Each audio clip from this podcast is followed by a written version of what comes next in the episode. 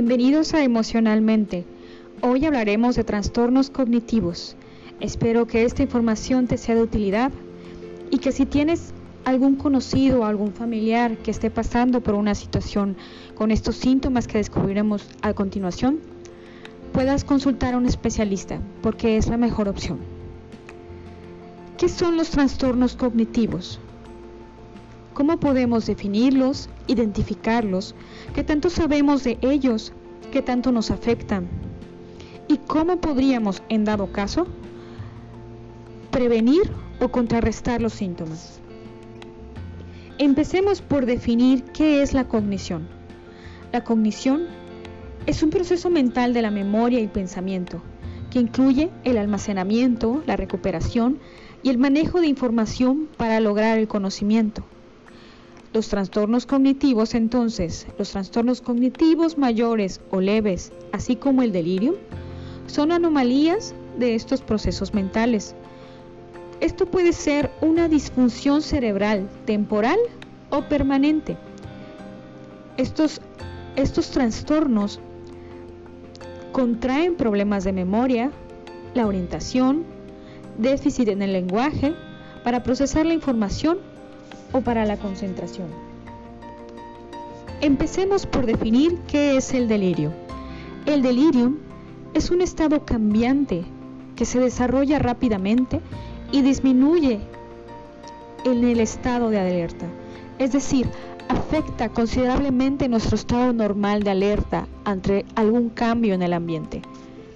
Algunos otros, algunos otros síntomas que podría presentar un paciente son problemas de orientación, desplazamiento, la concentración y presenta como mínimo un defecto en la memoria, la percepción, el lenguaje y la capacidad visoespacial. Los síntomas no se pueden explicar a su vez por otro trastorno, es decir, para diagnosticar el delirio se tienen que descartar otros trastornos. Algunas de las causas del delirio se puede deber a una afección médica que ya existiera antes, por intoxicación de sustancias, ya sea por el consumo de sustancias o por la abstinencia de estas, o bien por el consumo de medicamentos, también pueden existir causas múltiples o no especificadas anteriormente. Entre los trastornos neurocognitivos leves o mayores, podemos decir que algunas de las causas son el Alzheimer, que es la causa más frecuente, se puede deber a una afectación vesicular, otras afectaciones como tumores, VIH, Parkinson, insuficiencia renal o alguna otra. También se debe al consumo de sustancias, como en el caso del delirium, o por medicamentos también. También se pueden determinar causas múltiples o no especificadas en los anteriores. Algunas otras causas que sí se especifican pueden ser trastornos disociativos, como el caso de la amnesia disociativa, o pseudodemencia. En este caso, el paciente presenta signos muy, muy parecidos a la demencia. Sin embargo, en la mayoría de los casos, se determina que se debe a un trastorno depresivo grave. También hay casos de simulación. En este caso, el paciente actúa, por decirlo de alguna manera, los síntomas y los los síntomas, perdón, y los signos, pero lo hace para obtener algún beneficio económico o fondos. En el caso del trastorno fáctico aplicado a uno mismo, es muy similar a la simulación. Sin embargo, en este caso el paciente no tiene la motivación de obtener fondos económicos, sino de tener atención, atención desesperadamente. ¿Cuáles son algunas de las diferencias que nos pueden ayudar a identificar si un paciente está teniendo un delirio o un caso de trastorno neurocognitivo leve o mayor? pues las diferencias pueden ser el tiempo en el que se desarrolla. En el caso del delirio, se desarrolla en horas o tal vez días. En el caso de otro tipo de trastornos neurocognitivos, se desarrollan con más tiempo, en semanas o meses.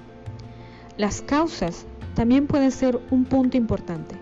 En el caso de los trastornos neurocognitivos leves o mayores, las causas se deben normalmente en algo afectado en el sistema, en el sistema nervioso central.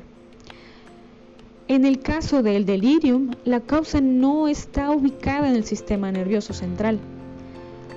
Otra de las diferencias es, en el caso del delirium, hay un, hay un porcentaje muy importante de pacientes que se recuperan.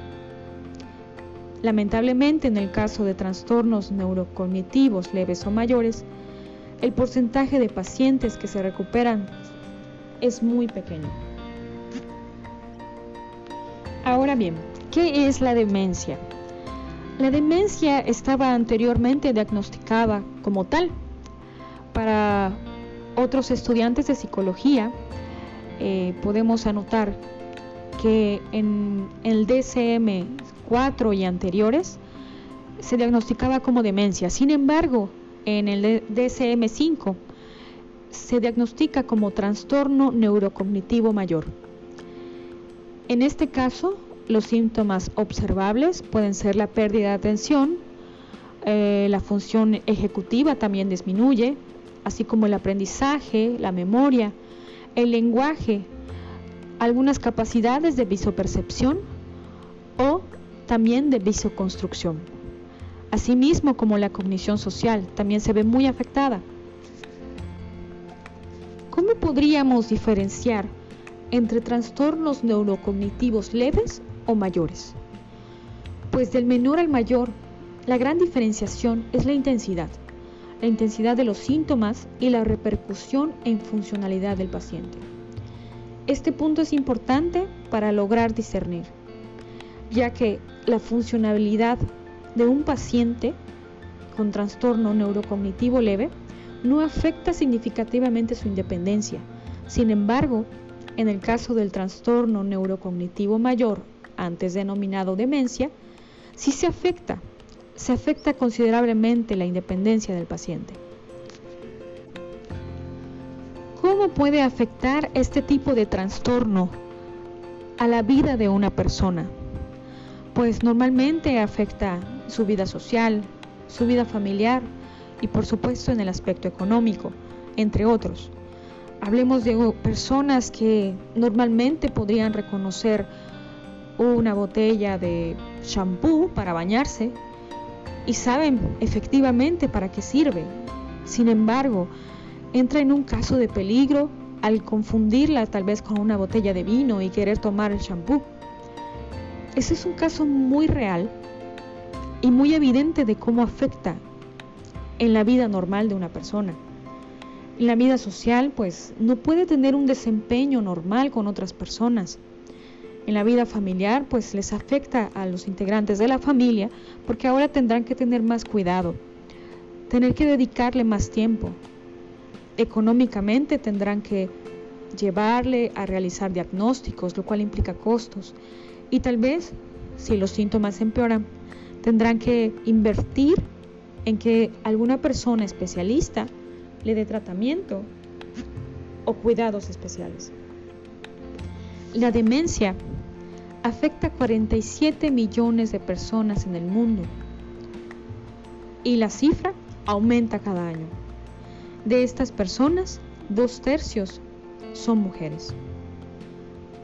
Un dato muy curioso es, los recuerdos de la música en estas personas no se pierden los recuerdos que tienen musicales, los gustos musicales se conservan. En respuesta a la pregunta que nos planteamos inicialmente, ¿qué tanto sabemos de este tipo de trastornos? ¿Qué tanto hablamos? ¿Qué tantos tabús tenemos? Pues actualmente muchas personas pueden hablar de Alzheimer. Sin embargo, la mayoría no sabemos definir qué es Alzheimer o no podríamos definir si hay una diferencia entre este y demencia. No sabemos normalmente qué es el delirium y no conocemos a la mayoría de otros trastornos neurocognitivos. Pocas personas hablan sobre el tema y tenemos poco conocimiento de los signos, los síntomas y de cómo prevenir o contrarrestarlos. Es por esto que te dejo a continuación algunos tips, algunas sugerencias para evitar o más bien contrarrestar algunos síntomas si es que ya eh, tienes algún familiar que ha padecido o simplemente quieres mejorar tu capacidad neurocognitiva, estos tips te podrán ayudar. Evitar en tu rutina hacer siempre lo mismo. Esto ayudará a generar nuevas conexiones interneuronales. Aunque estés muy cansado, evita actividades pasivas como simplemente ver la televisión. Relaciónate con nuevos amigos. Conoce personas nuevas. Nunca dejes de leer. Toma nuevos pasatiempos y los antiguos también puedes conservarlos, como juegos de estrategia o videojuegos, según algunos especialistas, también han tenido buenos resultados. Evitar el estrés prolongado, que no es nada sencillo, pero también se puede trabajar en ello. Meditación, aunado al ejercicio, que el ejercicio es una, es una parte muy recomendable, no solo para, esta, para este trastorno, no solo para esta enfermedad, sino para eliminar o para disminuir las probabilidades de cualquier otra enfermedad. Así también aunado a la alimentación equilibrada.